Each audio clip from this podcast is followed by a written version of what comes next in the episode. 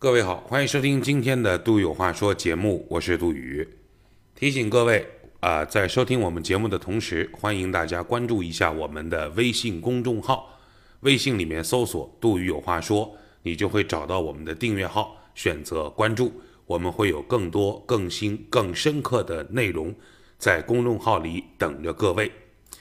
今天呢，我想跟各位来聊个话题，叫做直播从业者。曾经因为参加过央视《星光大道》节目而走红的大衣哥朱之文，正在遭遇前所未有的烦恼。每天都有不少从全国各地赶来的直播者来到朱之文的家乡山东菏泽的某个村庄，他们要求见上大衣哥一面，至少让他对着镜头打一下招呼。和流浪汉沈巍一样，朱之文也被直播控制，他没法逃走，那是他的家。在村口还被竖了一个巨大的指示牌：“朱之文故乡。”有一个采访者说道：“拍一条朱之文的视频，在一个平台上可以挣到一百五十元，他在三个平台上直播，收入就会更多。”这点钱对富人来说当然不算什么，但是对于直播从业者来说，却是一个既客观又稳定的收入。以上新闻来自于四月二十三号《新京报》的报道。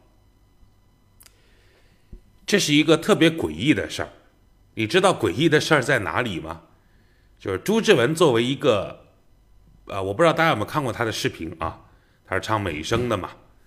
他作为一个参加过星光大道的唱美声的男男性的农民歌唱家，他本人其实并不会很有钱，他本人的商业活动也并不会很多，他本人想利用朱之文这三个字，把他的名气变成现金都很难，但是今天有一帮人。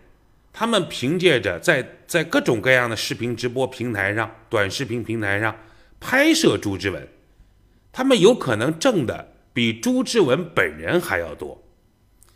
所以你说这是不是一个特别有意思的事儿？今天的短视频啊，就是我我一直认为中国从来不缺乏聪明人。今天的短视频这个行业已经变成了什么呢？已经变成了当年的那个笑话，说是。呃，某个地方发现了一座金矿，然后全世界所有的人都跑到那个地方去淘金。当然，那个金矿和陆地当中有一条河，所以呢，你必须要坐船才能过那条河，最终到达金矿去淘金。那么若干年之后，你会发现，最终赚钱的并不是淘金的那些人，而是撑船的那个人，把大家带过河河里去，因为马上就是面临挖金子了嘛。所以你要我多少钱，我基本上都会愿意给。所以他反而发了大财。今天我们可以看到短视频的风波起来之后呢，各种各样的短视频平台迎来了无数的流量、无数的关注度。可是你会发现在各种各样的短视频的平台上，除了那些呃网红能挣钱之外，一些非网红，就是关注网红的人，反而会成为更挣钱的人。他就是那个撑船的啊。所以我们今天很多年轻人。他们非常懂，他们懂互联网，他们懂移动互联网，他们懂微信，他们懂抖音，他们懂怎么写公众号，他们懂怎么配好玩的图片，他们会给各种各样的图片配上美颜，呃，精雕细琢各种各样的瘦脸的效果，配上各种各样的滤镜，他们也知道短视频怎么拍。我面对这个高速发展的时代，我经常会惊慌失措，因为他们懂的这些东西似乎我完全都不了解或者不那么精通。我想到我年轻的时候，我们年轻的时候也有很多新玩意儿，但我把这些新玩意儿去跟父母去聊、去说的时候，他们总是会苦口婆心的说，那个可能就是一阵风。那个可能就是一个时代的小小的浪花而已，那个不是核心，你还是要有吃饭的手艺，你还是要有能够就是赖以为生的技能。我们常常对于父母的这些忠告或者劝告嗤之以鼻，我们认为那是他们老土，那是他们不懂。这个浪潮已经来了，我通过这个浪潮已经赚到钱了，这有什么可以否认的呢？可问题是，你看到的这个浪潮，它真的就是浪潮吗？网红也好，关注网红的人也好，他们今天也许在某一个特定的机缘时刻，通过流量的变现，通过吸引粉丝，通过呃点击量破多少，他们真的能赚到钱。可是他们赚到这个钱能赚多久？他们这个生意能不能长久？事实上，网红这个概念本身也许都会有一些问题。前不久，号称网红电商第一股的如涵控股在美国成功上市，它被称之为中国微商第一股。做微商的、做网红的、做粉丝经济的，在美国上市了。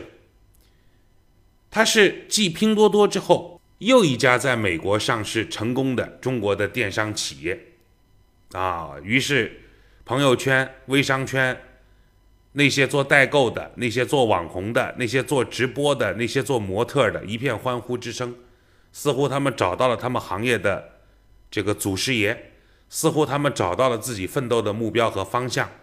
原来微商也好，原来所谓的网红也好，你看最终还能搞上市，可是。他们并不知道的是，这个在美国的的确确成功上市的如涵股份、如涵控股表现的很糟糕。在上市的第一天，这家公司就遭遇了百分之三十七点二的暴跌，此后数日延续颓势，上市累计五天跌幅已达五成，完全呈现腰杆之势。虽然这两年在美国上市的中国的很多互联网公司的股票，我们称之为中概股，中国的概念股，这种被做空也好，这种股价迅速下跌也好，破发也好，这种情况屡见不鲜。但是像如涵控股这种上市五天，整个公司的估值和股价被拦腰斩掉，就基本上市值缩水一半，五天时间，这种情况其实。不常见，甚至他有可能都是独一份儿。我是一个挺老派的人，我和电台的某一位同事有一次在聊天的时候，我曾经说过这么一段话，我说我们其实都是笨人，我们的祖先或者外国的祖先们，那些聪明人，基本上已经把这个世界上能想到的商业的模式，能想到的各种各样的创新，都已经想明白想透了。我们只不过是识人牙慧，现在的很多创新其实前面得加一个伪字，都是伪创新。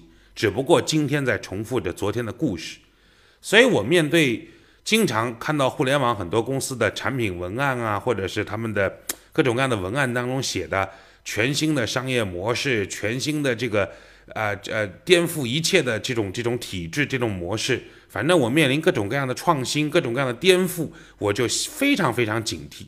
为什么警惕？老祖宗已经把商业的道理讲得七七八八、明明白白了。你这公司究竟靠什么赚钱？你能不能给我讲清楚？网红经济其实这个模式并不新鲜。比如说，我记得我们当年上网的时候就有所谓的网红，比如说各位还记得芙蓉姐姐算网红吧？天仙妹妹当年算网红吧？他们都红得不得了。后来走上了各种各样的演艺之路，也签约了各种大品牌，拿到了代言费。只不过当时他们的平台和我们现在的平台不一样，是吧？当时他们是搜狐、新浪、腾讯、网易、天涯，现在可能是公众号、抖音、快手、小红书，就是平台载体变了吗？但是红的本质却没变。当年这些网红如昙花一现般，他们。在那几年最盛极的时候，我不能说没有赚到钱，他们甚至有可能赚到大钱。但是这个钱能赚多久？他们的流量变现的模式只有一个，那就是利用自己的名气，把自己包装成明星，做个代言呐，出演个电视剧啊，走上演艺这条路。而现在的网红呢，似乎做了一点点改变，不管他通过什么平台红了之后，他大概可能性的方向就一条，就是直播带货。无论是淘宝直播的女王，所谓的薇娅也好，无论是今天我们所看到的这个叫什么公司来着，在美国上市被五天时间被拦腰缩水，市值一半的如涵控股，它的老大是谁？他的老板姓张，叫张大义，也是一个网红。虽然我不认识他，我还百做这篇节目的时候，我还百度了一下他的互联网的照片啊，我也不觉得很好看。是张大义，他们的模式基本上都一个。就是从淘宝到小红书，在各种各样平台上去卖货、去带货。卖货如果卖得好，带货如果带得好，然后成立自己的服装公司、服装品牌，然后再开始卖自个儿的衣服，对吧？所以你看，红了之后再开始卖货，几乎成了我们新时代这一代网红的一个必然选择。你说他新吗？我不觉得他新，我觉得他很旧，一点都不新。不就是卖衣服吗？不就是卖口红吗？不就是卖各种各样的伪劣假冒化妆品吗？有什么大不了的？不就是把自己的流量变现，最终卖货吗？对吧？这和当年的模式一样啊！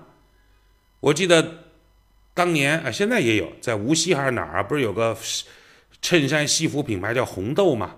当年在镇江对面有一个城市叫扬州，扬州当年有个卖衣服的叫虎豹集团吗，他们当年卖衣服卖的好的不得了，然后怎么办？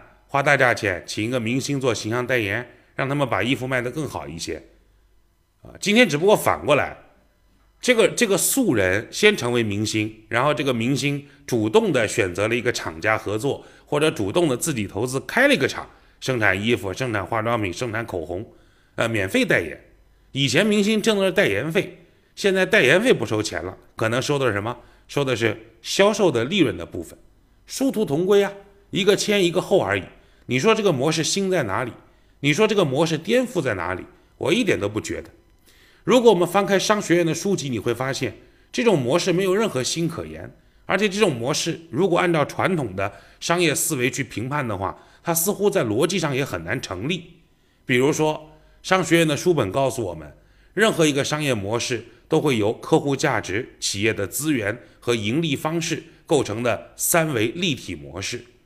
客户需求，企业解决客户的需求，然后挣取该挣到的利润。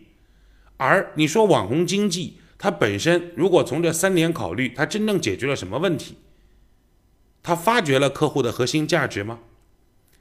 它提供了企业的资源和能力吗？它有完整的、完整的盈利的闭环吗？也许如果它只是一个一百个人的小厂，五十个人的小厂。通过一个网红的代言，或者通过他的那个一百万、两百万粉丝的关注，他有可能会成为个性化营销，自个儿过得衣食无忧，小日子过得还凑合。但是你去看今天的网红，包括直播网红的人，有一个人是想凑合的吗？有一个人是想活得不错的吗？